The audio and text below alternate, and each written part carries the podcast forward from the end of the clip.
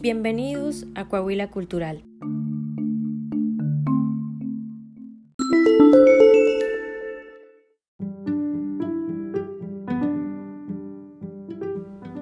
Al sur de Coahuila, en medio del desierto, Barras de la Fuente es un oasis rodeado de viñedos, nogales y calles históricas que invitan a ser recorridas con tranquilidad. Su gran historia y sus tradiciones se conjugan no solo en la arquitectura y gastronomía.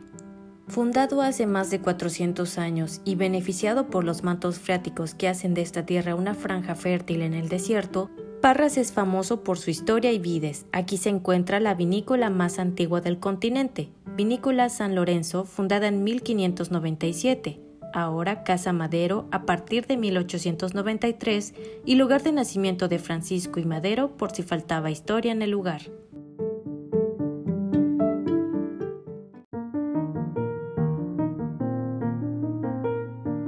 Como cualquier producto agrícola, hay muchos factores que controlan la calidad del vino. La geología juega una parte, donde las variaciones en la porosidad y permeabilidad alrededor de las raíces de la vid que afectarán tanto suministros de humedad como el ritmo en que la vid puede subir los alimentos por sus raíces y variaciones en la composición de la tierra también pueden controlar la disponibilidad de alimento suministrada por las raíces.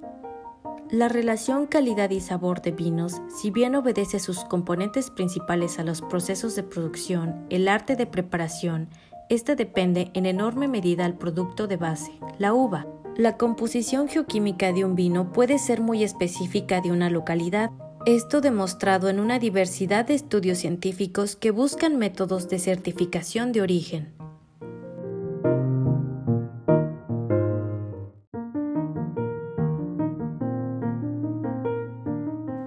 Hay que admitir que la geología a través de la fisiografía del viñedo, clima y geomorfología y del suelo que se desarrolla sobre el sustrato rocoso influyen en el rendimiento de las vides y por lo tanto indirectamente en la calidad característica del vino. De hecho, cepas de la misma edad, variedad y grado de maduración cultivadas por el mismo vinicultor con las mismas técnicas pueden dar lugar a producciones y calidades diferentes en función a la zona geográfica dónde se realiza el cultivo. Esto se debe a dos factores fundamentales que influyen en el proceso, el clima y la geología.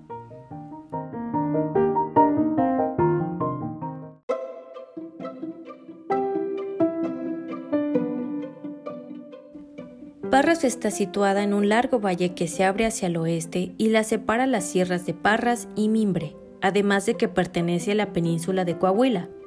Parras presenta lutitas carbonosas de color negro con escasas intercalaciones de areniscas y calizas sobreyacidas por delgados espesores de depósitos aluviales y coloaluviales.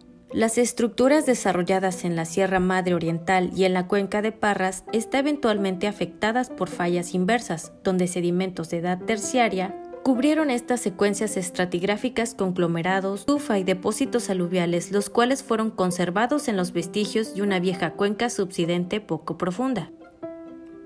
Parras, al tener la ventaja de estar dentro de una cuenca, es apta para el desarrollo de la vid, ya que la temperatura alrededor de las vides determina su calidad. Teniendo la Sierra de Parras hacia el oeste, es un excepcional refugio de vientos fríos, por lo que la cumbre de la sierra funciona como rompevientos, generando en las partes bajas un cinturón termal, el cual protege a la vid de las temperaturas ligeramente altas durante la noche. Al ser rica esta cuenca en suelos limo-arcillosos, ya que al tener suelos más oscuros, estos absorben más calor a comparación de aquellos que son más arenosos, haciendo que su albedo sea el adecuado. El albedo es el porcentaje de radiación que cualquier superficie refleja respecto a la radiación que incide sobre ella. Como todas las plantas, las vides necesitan agua dentro de la tierra. Sin embargo, sin esta siendo una especie de climas áridos, sus necesidades de agua son pequeñas, por lo que para producir una cosecha buena de uvas, la planta necesita un pequeño suministro estable de humedad en la tierra, por lo que su suelo rico en arcillas permite el excelente desarrollo de la vid.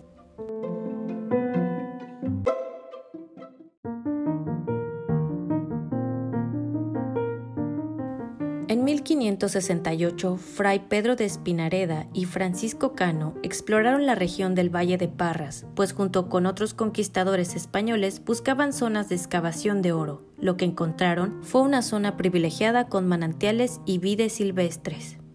Años después, en 1594, un grupo de jesuitas estableció la misión de Santa María de las Parras y con las uvas de estas viñas empezaron la producción de los primeros vinos en la zona.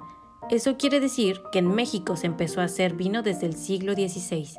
Así, la primera empresa vinícola de América, México y Coahuila fue fundada el 19 de agosto de 1597 por Lorenzo García, uno de los primeros españoles que llegó a la región.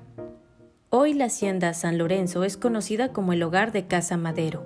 Aquí comienza una de las aventuras que puedes conocer en la ruta del vino de Coahuila. Actualmente Parras tiene 680 hectáreas de vides y además cuenta con más de 10 viñedos como Don Leo. Este viñedo cuenta con 38 hectáreas y se ubica en el Valle del Tunal, los dueños son la familia Mendel, quienes han logrado producir fabulosos vinos como Don Leo Cabernet Sauvignon, el ganador al mejor vino del mundo. El nombre Don Leo es un homenaje a Leo Mendel, agricultor que creyó desde un principio en las bondades de estas tierras. San Juan de la Vaquería. El viñedo se ubica en el Valle de Derramadero, donde originalmente se plantaba papa, ajo y hortalizas. Posteriormente se sembró nogal y después la uva. Su primera cosecha data del 2011 y con ella surgió el vino San Juan de la Vaquería. Casa Madero. Esta es una de las productoras más famosas del estado y se ubica en el Valle de Parras. Es una experiencia de 400 años. La tradición y la tecnología armonizan para producir un producto de calidad internacional.